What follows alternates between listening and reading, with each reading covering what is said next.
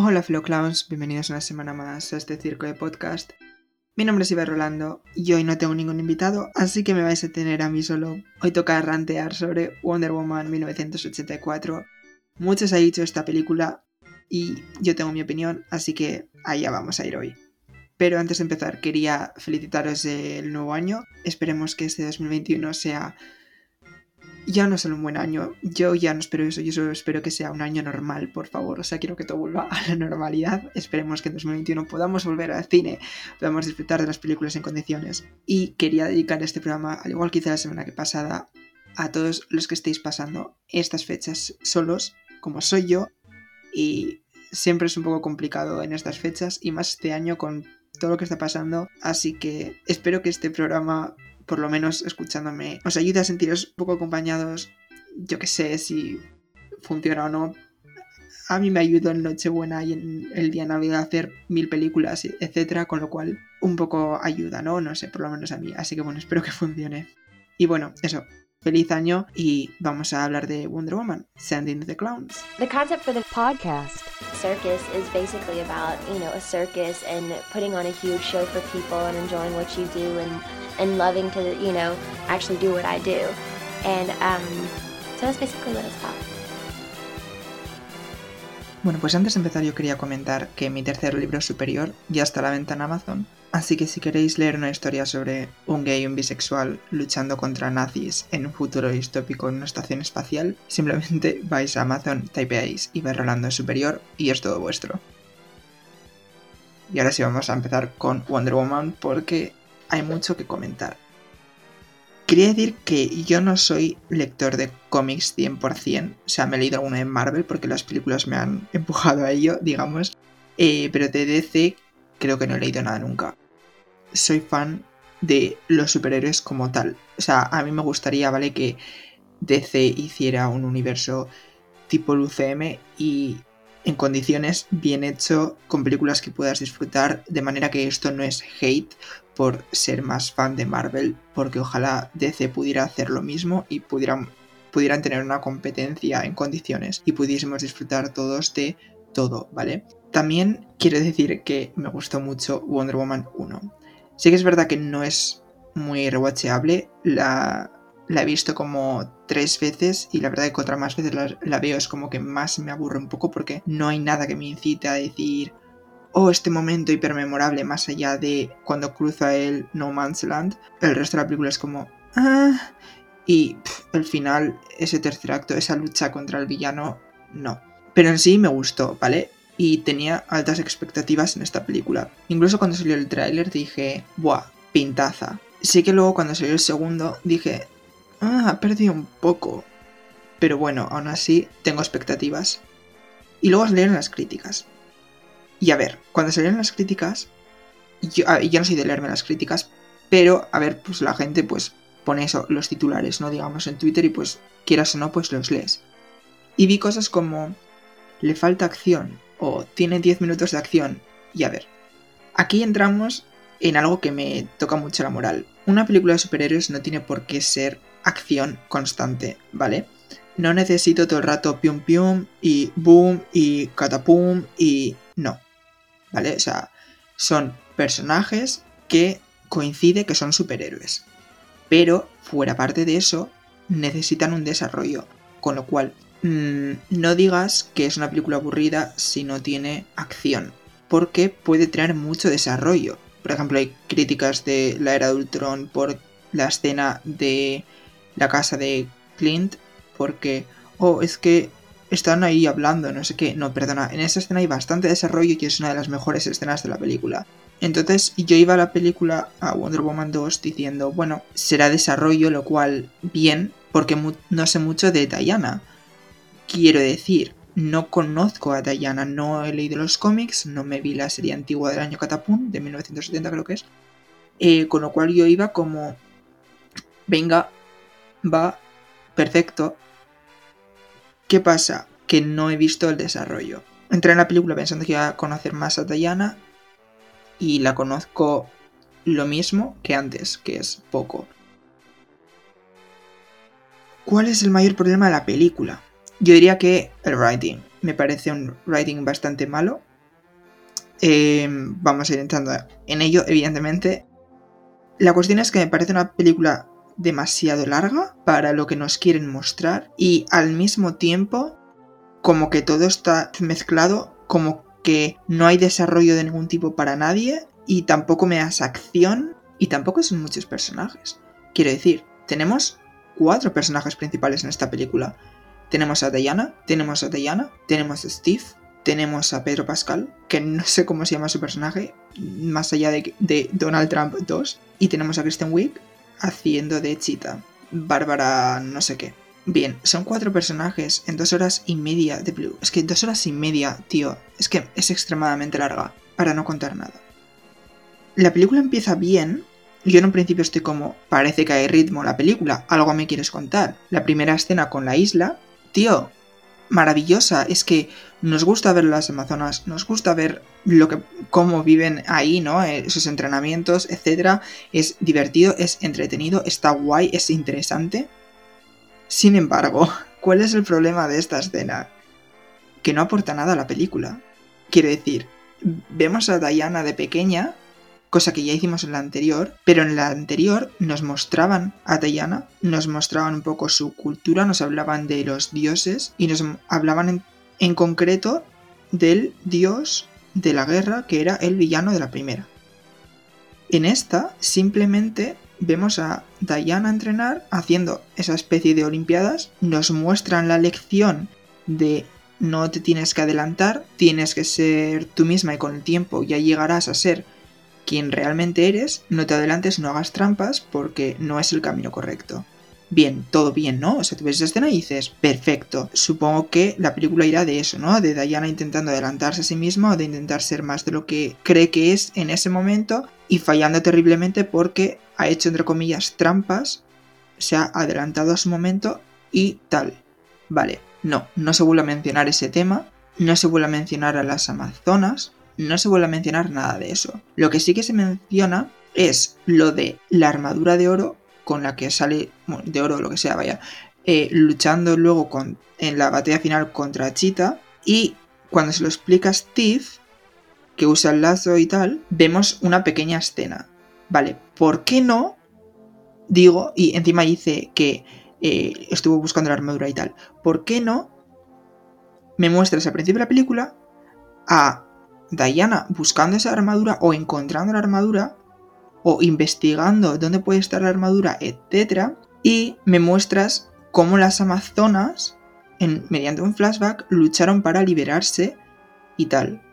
¿Por qué no me muestras eso? Eso sí es relevante para la historia que me estás contando. Y luego lo puedes atar con la escena de cuando Diana está volando por el cielo, decir, hostias, que ahí su mente dé en el clavo y diga, vale, joder, con todo lo que está investigando ya sé dónde está la armadura. Y entonces baja y va a la zona a la que las pruebas que encontró que no consiguió conectarlas, en su cabeza ya sabe dónde está, va, la recoge, se la pone y va a la pelea final. No que en ese momento simplemente tenemos a Diana volando por el cielo haciendo absolutamente nada, mientras que los otros están yendo a donde la la señal para el plan ese de conseguir que todo el mundo pida los deseos. Que bueno, esa escena iba a hablar de ella más adelante, pero bueno, un poco absurda porque ella ya sabe que ellos van a hacer algo, aunque no sepa el qué, es como no les, estás, no les estabas siguiendo in the first place y ahora te quedas por ahí flotando entre las nubes y luego cuando ya se da cuenta de que están haciendo el plan, va a su casa y recoge la armadura y va hacia allí, que es como, y encima, ¿cómo sabes a dónde, a dónde iban? ¿Sabes? Es que, bueno, en fin, en sí, el writing en ese aspecto es que volvemos un poco. Vamos a hablar de los personajes mejor, que es lo que tenía pensado hacer, pero es que me voy por las ramas.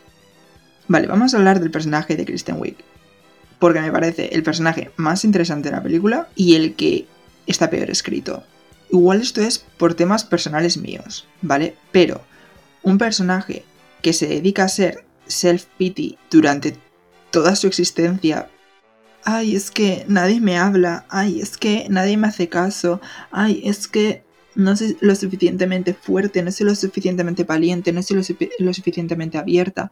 A ver, yo tengo mis problemas psicológicos, yo no soy la persona más sociable del mundo, me cuesta socializar, me cuesta abrirme a la gente, tengo mil muros a mi alrededor que debería derribar, ¿vale?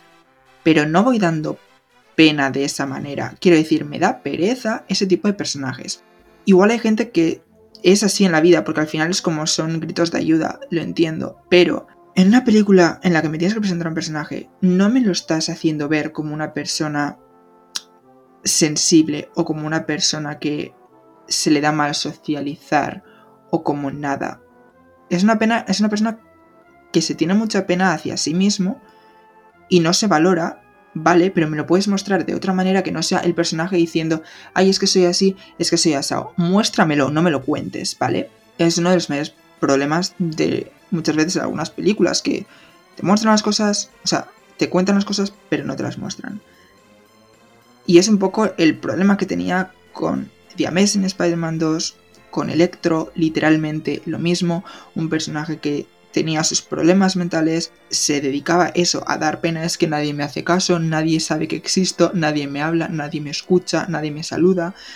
Eh, eh, eh, no sé, bienvenido a la vida, punto uno, ¿no? Y punto dos, a ver, sé que no es fácil derribar los muros y socializar y tal cuando tienes ciertos traumas o ciertas, ciertos problemas, pero, tío, me cansas, ¿vale? Y no me estás mostrando una personalidad, porque es que eso no es una personalidad. Y luego cuando pide el deseo, cuando dice, quiero ser como Diana, chica, no conoces a Diana, ¿vale? O sea, has estado con Diana tres horas, máximo. y es que es como, ¿por qué no habéis hecho, porque trabajan las dos en el, en el Smithsonian, ¿por qué no has hecho que ya se conociesen, que fuesen amigas? Y me muestras a a la Bárbara esta como una persona normal, con sus capacidades y tal, pero que en alguna escena en la que Diana y ella están hablando con otra gente del Smithsonian, o yo que sé, que van a un restaurante o que van a un bar o lo que sea, y se ponen a hablar con gente, veamos que Diana tiene cierta labia y cierta, entre comillas, personalidad, vamos a decir, que sabe cómo mostrar su personalidad y ser abiertamente ella, y vemos a Kristen Wiig que tiene cierta envidia porque ella no es capaz de hablar con desconocidos, que no es capaz de abrirse a nuevas experiencias, a nuevas personas, a nueva, gente, que es lo que me pasa a mí y lo que le pasa a mucha gente con la que he conocido, con la que he hablado, que estás con otra persona y dices, jo, qué envidia, yo quiero ser así, ¿sabes? En plan, cuando ves a, estás con una persona más abierta que tú. Ese es el deseo que podía haber pedido si conocías a Diana, pero es que no la conozco. Y luego la parte de, quiero ser sexy. A ver, no sé, ¿no es un poco feo que tengas a dos mujeres y compitan entre comillas por ser sexy? En plan, hola. no sé, también es un poco... ¿Por qué pides eso? Quiero decir, eres científica, tienes la vida hecha, eres adulta, no tienes 16 años y evidentemente el físico te preocupa más que el resto. Cuando encima el físico de Bárbara es como, chica, tienes un pedazo cuerpazo, ¿Cuál es tu problema? Que necesitas un makeover, que literalmente es lo que haces cuando al día siguiente te despiertas y te quitas esa falda que llevas y te bajas la camiseta. ¿En serio? O cuando luego más adelante te quitas las gafas. Eso es tu problema. Lo único que hace ese deseo es darte la habilidad de andar en tacones. Bueno, y sí, luego la fuerza y tal, ¿no? Evidentemente, vale. O la agilidad, vale. Eso ya es otra cosa aparte. Pero bueno, en sí es lo único que le da. Con lo cual, ¿por qué pide ser sexy cuando es que no lo necesita? No es necesario. no sé, y tampoco es que hayan hecho un... la hayan caracterizado a ella de fea. Simplemente le han puesto gafas, le han puesto un vestuario que no realza su cuerpo. Y luego encima se negaba a rechazar el deseo, que es como, ¿por qué? ¿Qué más te da? Es que... Mm, que es muy interesante, muy powerful la escena de, de la casi violación en el parque. Y muy guay la escena en la que luego se venga de él en el callejón. Entonces, pues vale, ahí entiendo que cuando ve eso y ve que Diana se puede defender por sí sola, pida eso, la, fuerza y tal. Es que no tengo ningún problema con eso, pero lo del físico, pues bueno. Y luego cuando están en la Casa Blanca y Diana le dice, ¿qué es lo que... ¿Cuál es el precio que estás pagando por tener este poder? Has perdido tu humanidad y tu warmth. ¿En qué momento de la película hemos visto su humanidad, su personalidad. Es que no hemos visto su personalidad, no hemos visto su humanidad, no hemos visto su warmth, no hemos visto nada de ella. Ese es el problema. Y luego en la escena al final, en la lucha final, que está bastante bien. Y, o sea, mola cómo está coreografiada y cómo está hecha, sin embargo creo que es demasiado corta. Es que es como... son dos horas y media de película, ¿vale? Y luego se electrocuta en el agua, la saca y está bien, está perfectamente. Y luego parece que sí que rechaza el deseo, aunque no lo vemos en pantalla. Y no sé, como que me falta una escena en la que ellas hablan y en la que dice Diana Lane le da un poco la lección de no necesitas ningún poder para ser fuerte o para tener seguridad en ti misma o para quererte a ti misma o ese tipo de cosas, ¿no? En ese aspecto sí que podía haber estado linkeado con la escena del principio de la película en la que Diana aprende que no puede hacer trampas en la vida, ¿no? O sea, esa escena yo creo que era necesaria después de la lucha con Donald Trump que salga y le diga eso. Y tienen ese momento de amistad y de unión y de comprensión entre ellas. Creo que habría estado bien. También te digo por lo que he leído como que Cheetah debe ser uno de los mayores archienemigos de Wonder Woman, digamos que es un poco la Joker de Wonder Woman, con lo cual, no sé, parece que aquí se la ha utilizado como villana de una sola vez, de usar y tirar en la película y no sé, no querrías utilizarla en un futuro, en una tercera, en una cuarta o más adelante, porque pierde el poder, ¿no? es lo que parece. No lo sé. Luego vamos con el personaje de Donald Trump. No sé cómo se llama este personaje, sinceramente me da igual. Quiero decir, la película ha elegido a dos villanos que no pintan nada el uno con el otro, al menos por lo que parece en esta película, no sé si en los cómics o no, no lo sé, pero no sé, a mí este señor la verdad me da perezote. Sí, está muy bien como literalmente es Donald Trump. El hecho de no tengo una fortuna pero soy un conman y voy a engañar a todo el mundo haciéndole creer que tengo una fortuna y como estoy haciendo creer a la gente que tengo una fortuna, tengo ciertos privilegios y ciertas facilidades para hacer ciertas cosas a pesar de no tener un puto duro en el banco. Muy interesante, sí. y encima usar los medios de comunicación, eh, hacer fiestas, eh, estar presente en todas partes, Sí, es que literalmente es Donald Trump, tío. Es que hasta mm, la peluca rubia que le han puesto a Pedro Pascal.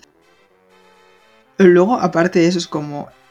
Se supone que su. Lo que le hace débil, su punto débil, digamos, es su hijo.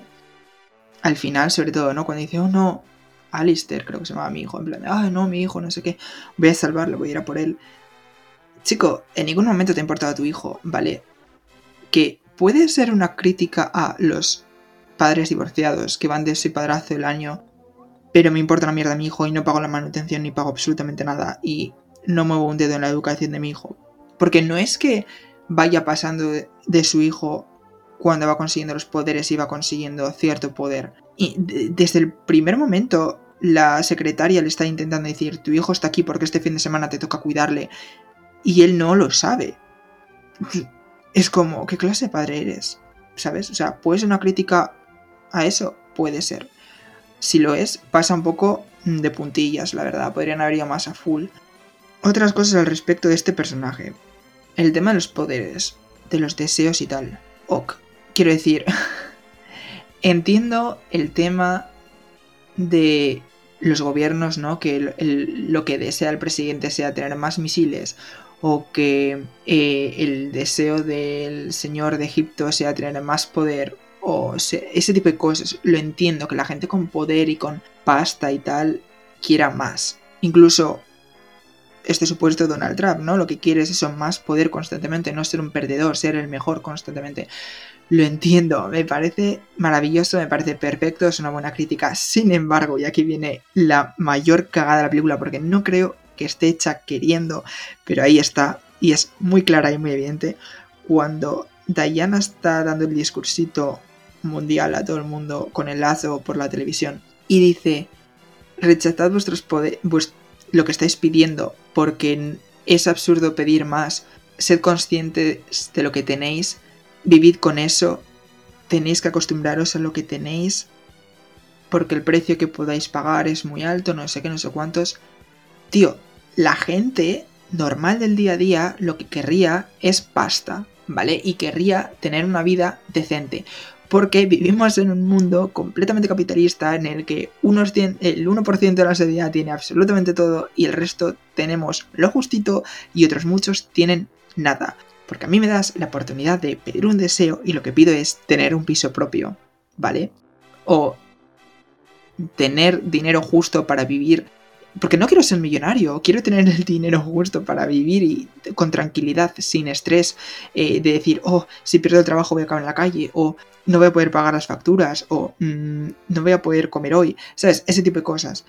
Ese estrés que nos da el dinero a la gente normal desaparecería si tuviéramos un dinero justo, ¿sabes? Tío, un sueldo en café, dame dos mil pavos al mes y soy feliz, ¿sabes? tener un piso propio, tío. No tener que compartir piso. Ese tipo de cosas. Eh, entonces, como que me vengas diciendo tú, con tus privilegios de semidiosa, con tus privilegios de saber todos los idiomas del mundo, incluso los muertos, con tu privilegio de trabajar en un museo, cobrar una puta pasta porque vas vestida como millonaria, eh, con esos pedazos outfits, eh, vives en un pedazo pisazo en el centro de DC, tía, cállate la boca, ¿sabes? Porque no sabemos cómo vivimos el resto. Es más, es un poco lo que le dice eh, Kristen Wiig, ya me estás patronizing otra vez. es, no, no, ¿sabes? Eh, y yo creo que los, guionistas no son conscientes, no han sido conscientes cuando han escrito esa, esa escena del ridículo de eh, la situación. Y si lo, si lo eres, podías haber tenido una escena o dos con Bárbara en el que vemos que Bárbara no tiene el mismo poder adquisitivo que Diana, por ejemplo, o alguna otra diferencia entre ellas sobre privilegio, ¿no? Sí, vemos lo de ah, ¿sabes hablar latín? O ese tipo de cosas, pero es como tampoco es tan importante hablar latín. Por mucho que trabajéis en un museo con temas antiguos y tal, ¿vale? E historiadoras y tal, no, no, lo necesitas para vivir realmente. Con lo cual no tienes por qué sentir 100% envidia por eso. Y tampoco es que uno, de sus deseos sea hablar todos los idiomas del mundo. Con lo cual, mira, ahí está otro aspecto de por qué no me gusta el personaje de Bárbara como está escrito. Y luego vamos con el personaje de Steve. Porque desde que salió en el tráiler, todos estábamos como, ¿por qué está Steve aquí? Si Steve murió en la primera película, está muerto, alguna razón habrá, evidentemente, es un flashback, es una ilusión de ella. ¿Qué pinta Steve aquí? A ver. Yo entiendo que muchos les, si os guste su personaje. A mí me gustó más en la primera, pero tampoco me parece el personaje ahí mm, top que algunos os parece que es. Sin más. Para, mí es un personaje sin más. Con lo cual, está muerto, pues mira, está muerto, ¿no? Me da igual. Tampoco le sipeo con Diana, no veo ahí una gran química ni veo nada. Pero bueno, vale. ¿Qué pinta Steve en esta película? Nada realmente. No aporta nada más allá de es el deseo que ha pedido ella. Que entiendo que ella diga no necesito nada otra vez volvemos, no me extraña, joder, tienes todos los privilegios del mundo, no necesitas nada, más allá de eh, el amor de tu vida, mm, chica, yo también necesito el amor de mi vida, pero es que también necesito dinero, necesito un piso, necesito mm, tranquilidad, eh, no estar agobiado constantemente, necesito outfits, ¿sabes? O sea, es que, bueno, en fin, en fin, entiendo que lo único que necesitase pedir Diana sea eso, vale, pero no sería más guay para que haya una especie de payoff que Steve aparezca en Wonder Woman 3 o en lugar de en la segunda o en Wonder Woman 4 o más adelante, no nada más después de haber muerto. Que dices, ah, pero ha pasado Batman contra Superman, ha pasado Justice League, con lo cual ha pasado, han pasado años. Pero dices, ah, pero esas películas cuentan realmente, aparte de que el DCU parece que está un poco muerto, nadie sabe qué es lo que están haciendo nosotros tampoco sabemos cómo tomárnoslo. Bueno, y que, ¿qué coño? Esas películas pasaron después de Wonder Woman 84 y que Wonder Woman 1. Con lo cual es como, no, no cuenta, ¿vale? O sea, no. Con lo cual, Steve no aporta nada a esta película. Hay escenas en las que está ahí, andando al lado de Diana, detrás de Diana. Las escenas en las que está visitando DC con Diana en el 84, entiendo que son un poco... Mira, se han cambiado las las tablas, no sé cómo sería la expresión en castellano, turntable, en plan... en la primera era Steve el que le mostraba el mundo a Diana y ahora es Diana la que le muestra el mundo a Steve, lo entiendo, pero por otra parte es como, tío, estas escenas me sobran. Aparte que es como, no es lo mismo mostrarle el mundo a una persona que no ha visto el mundo en ningún momento y encima le estás mostrando un mundo de la Primera Guerra Mundial que la audiencia no conocemos, pero le estás mostrando los 80 a una persona que sí que conoce el mundo, que es como, sí, el mundo ha cambiado, pero es como, vale, sí, es futurista para él, pero nosotros como audiencia ya conocemos los 80, ya sabemos cómo era, lo hemos visto, los que no, lo hemos vivido personalmente, pero, y menos en Estados Unidos, pero lo hemos visto en mil películas, quiero decir, no me aporta nada. Y sí, hay alguna escena que es como, jaja, vale, pero en general como que no. Y luego encima el hecho de que cuando, una vez que descubren, tienes que renunciar a tu deseo, ¿qué clase de superhéroe no renuncia a su deseo en ese mismo momento? O una escena o dos después en la que tienen la despedida, evidentemente, vale, pero te despides y dices, mira, esto es lo que tengo que hacer. Incluso habría estado guay que el deseo se revelase, que Steve fuese un poco evil y dijese, no, tú no me puedes rechazar a mí porque yo soy el amor de tu vida, porque no sé qué. Intente luchar con ella y tengan que luchar un poco y que eso le complicase un poco a Diana porque es como, para rechazar este deseo tengo que acabar con él y tengo que matar a Steve, entre comillas, al amor de mi vida para rechazarle. Eso hubiera estado interesante. Pero no, Diana se niega a rechazar el deseo hasta que no tiene más remedio, hasta que no ve que es necesario 100%. Es Steve el que se lo pide varias veces, lo cual es como... no sé, como que no hay... No hay... No pones a Diana en una situación incómoda realmente 100%, más allá de que sabes que tarde o temprano va a tener que rechazar el deseo, pero es que eso también te lo ves venir de antes, porque evidentemente en algún momento esto se tiene que deshacer, ¿sabes? O sea, no sé. Luego, con el tema de deseos. Igual es que yo soy un poco tonto, o un poco corto, o es que no lo entiendo directamente.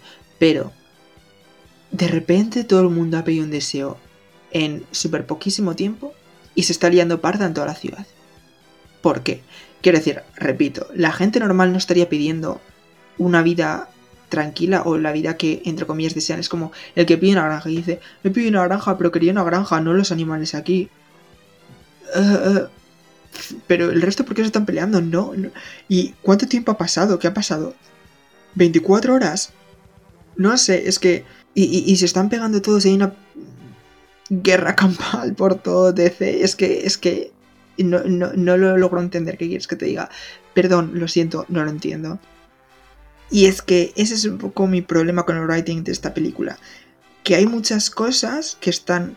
No son grandes cosas, son pequeñas, quiero decir, aparte del writing de los personajes que ya he mencionado, son cosas que dices, están ahí, están en la, película, que es un poco, es necesario, en plan, la escena, por ejemplo, cuando están en el avión, que por cierto, se montan en el avión, llegan al, aeropuerto ese, se cogen un avión y se piran. ¿Eso es dónde ocurre? Suponemos que en el Smithsonian, pero es como, tío, los que no somos de Estados Unidos o igual ni siquiera la gente de fuera de DC, alguien de Texas igual no lo sabe, ¿tienen aviones en el Smithsonian? ¿Sabes? Y funcionan, quiero decir, no sé, explícamelo, ¿no? En plan de, ¿a dónde vais? ¿No? Que de repente llegan ahí al aeropuerto, mmm, puede pasar, no hay seguridad hasta que el avión no se empieza a mover. Mm, es que no lo sé, en fin, en fin. Lo, eso, cuando están en el, eh, eh, luego en el aire y de repente salen los fuegos artificiales y dices, ¿qué es eso? Y Diana dice, ah, sí, es que es el 4 de julio no me lo hubiese dicho antes. Quiero decir, entiendo que es una, son unos visuals bastante guays cuando estaban en el avión y están pasando los fuegos artificiales, que aparte es completamente inverosímil porque mm, un fuego artificial puede dar en el avión y os matáis ahí mismo. Pero bueno, es una película, con lo cual lo dejamos pasar, ¿vale? O sea, no voy a criticar absolutamente todo. Pero en ningún momento más hablado, me, has dejado caer que estáis en el 4 de julio y de repente salen los fuegos artificiales y dices, uy, sí, es que es el 4 de julio, se me había, se me, había olvidado mencionarlo hasta ahora. Tío, se, se había olvidado mencionarlo en el guion hasta ahora y hasta ese momento. Es que es eso, pequeñas ridiculeces que están ahí que te quedas como, ¿eh? ¿Por qué? ¿Sabes? No sé. Así que sí, en conclusión es una película extremadamente larga para una trama que realmente no es para tanto con tan solo cuatro personajes, que no son muchos, y aún así, no sé cómo te lo has montado para que parezca que está todo como muy amontonado, y aún así no haya acción apenas. Que, repito, no es necesaria la acción en una película de superhéroes constantemente, pero al menos cuando no hay acción, dame algo, cosa que no me das. Entonces, ¿es una buena película? a ver, para mí es una película aburrida en el aspecto de que, no porque no tenga acción, repito, sino porque la historia no me parece para tanto y encima es eso, extremadamente larga.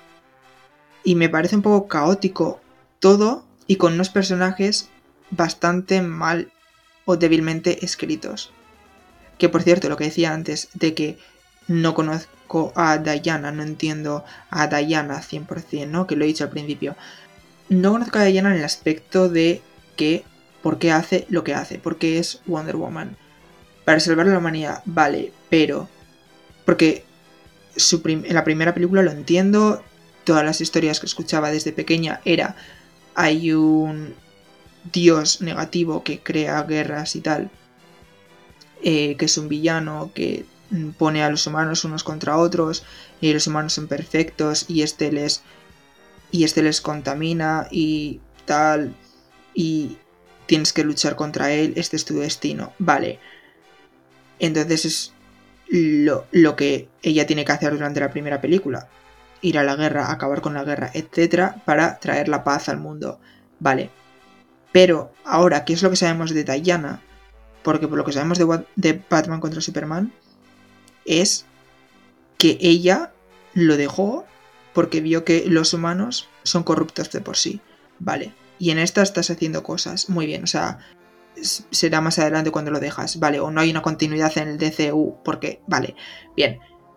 Pero estás en el 84 recorriéndote DC parando a gente que ha robado una joyería o dando una pata a un coche que puede estar a punto de atropellar a alguien o lo que sea eres un poco más, eh, pues, ¿no? Tipo Spider-Man. Salvando a la gente corriente en la ciudad, etc. Vale, bien. Pero no hay, no hay guerras en el resto del mundo en 1984. Estás muy tranquila en DC haciendo tu trabajo en el museo y salvando a Mintundis de cosas que podría estar haciendo la, la policía. Pero eso, es que es un poco... No lo sé. Eso, no entiendo el propósito de Diana, cuál es su motivo para hacer lo que hace. No lo sé, es que no, eh, eso, no entiendo 100% a Diana, ese es un poco mi problema. No consigo conectar con ella porque no entiendo su propósito. Pero bueno. Volviendo a lo que decía sobre la película, ¿es una mala película? No diría que es una mala película, pero tampoco es una buena película. ¿Es una película que volvería a ver? No. Sinceramente no la volvería a ver.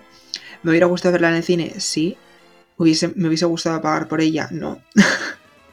Lo siento, o sea, es que no me parece una película que digas, ¿sabes? O sea, ni siquiera, no, ni siquiera decir en plan de, bueno, he pasado la tarde.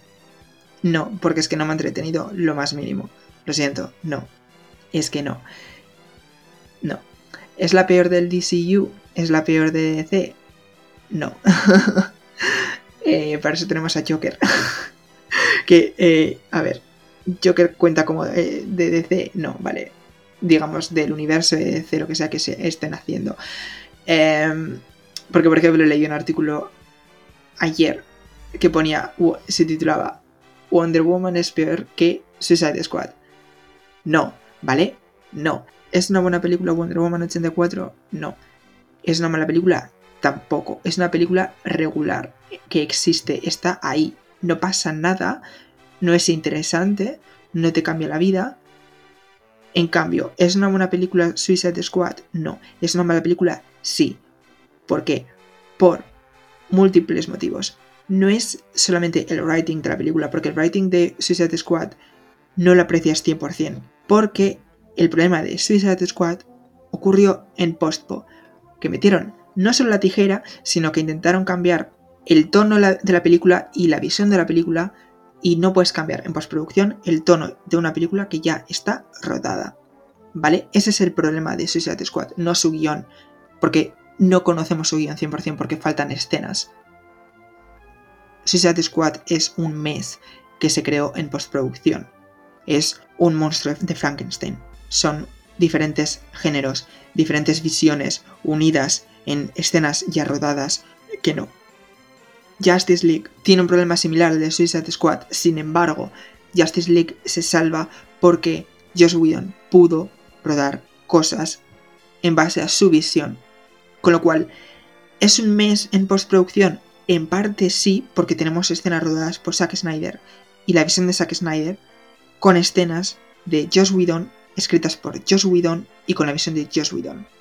Pero están juntadas todas en base a Joss Whedon. Joss Whedon cogió las, escenas de Zack Snyder y las, las intentó cambiar un poco con su visión y las hiló con otras con su visión, con lo cual podemos decir que en parte es su visión de la película y es su tono, a pesar de que visualmente sea horrible y con unos efectos especiales horribles, porque eso, has intentado cambiar el tono de unas escenas ya rodadas, como la escena de la pelea alrededor de la estatua de Superman, que la hemos visto grabada por Zack Snyder y la hemos y era de noche y en la película de luego en la visión de Josh Whedon es de día ese, ese tipo de rebajes de iluminación ese tipo mm, de efectos especiales ese tipo de cosas cantan un huevo y eso lo hace feo y lo hace horrible y ese es el problema de Justice League similar al de Suicide Squad, pero no 100% el mismo. En cambio, Wonder Woman tiene esto. No, Wonder Woman simplemente es una película con un guion me en una película que en sí es me, ¿sabes? O sea, existe. La podrías comparar con la de Harley Quinn, que bueno, no se llama Harley Quinn, se llama mm, Aves de Presa, creo que era. Sin embargo, la de Harley Quinn me parece una mejor película porque a pesar de eso, de que no tiene mucha acción, tiene una visión clara y diferente y va a full con ello. Sí, tiene sus problemas también, no vamos a decir que no. Se centra demasiado en Harley Quinn y deja de lado a otras y se hace un poco repetitivo el cómo te presenta a los personajes. Es un poco también lo que me pasó con Into the Spider-Verse, que te presenta constantemente nuevos personajes de la misma manera y, llega un momento en el que se hace un poco repetitivo que dices, tío, sigue con la película porque es que parece que está empezando otra vez todo, ¿sabes? Eh, entonces eso, sí, tengo mis pequeñas críticas, pero en sí me parece una buena película. ¿Te gusta o no? Eso ya es algo personal. Mm. Pero no la veo mala. En cambio, Wonder Woman, sí. Que te puede gustar también, no digo que no pero tiene sus problemas y me parece que los problemas que tiene Wonder Woman son mucho mayores a los problemas que tiene Aves de Presa. Así que bueno, dicho esto, creo que ya he dicho todo lo que tenía que decir de Wonder Woman. Siento este ranteo. Sinceramente, me da mucha pena que las películas de DC no sean todo lo que pueden ser.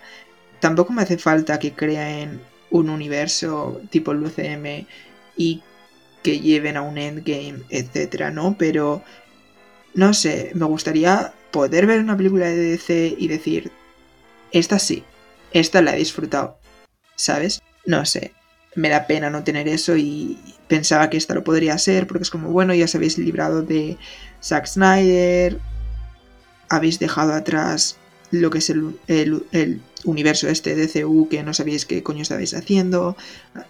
Entonces, pues bueno, lo esperaba, pero no sé, la verdad, en fin. Eso, que muchas gracias por escuchar una semana más, por escuchar este, este ranteo de Wonder Woman, de DC, etc. Así que bueno, volved la semana que viene, hablaré de la nueva serie de Sonda Rhimes para Netflix, Bridgerton. Feliz año nuevo una vez más. Esperemos que 2021 sea mejor, por favor, por favor, por favor que tengamos más películas eh, en el cine, por favor, que todo vuelva a la normalidad. Así que eso, volved la semana que viene, dadle a suscribiros, a seguir, follow, lo que sea que os ponga en la plataforma en la que me estéis escuchando, sea Spotify, sea iTunes, Apple Podcast, Google Podcast, dadle, luego le dais a... No es una campanita, pero te sale como un botón en plan de para que os avise, notifique cada vez que saca un programa nuevo. Así que eso, le dais lo que sea que salga. y volvemos a hablar la semana que viene. Bye.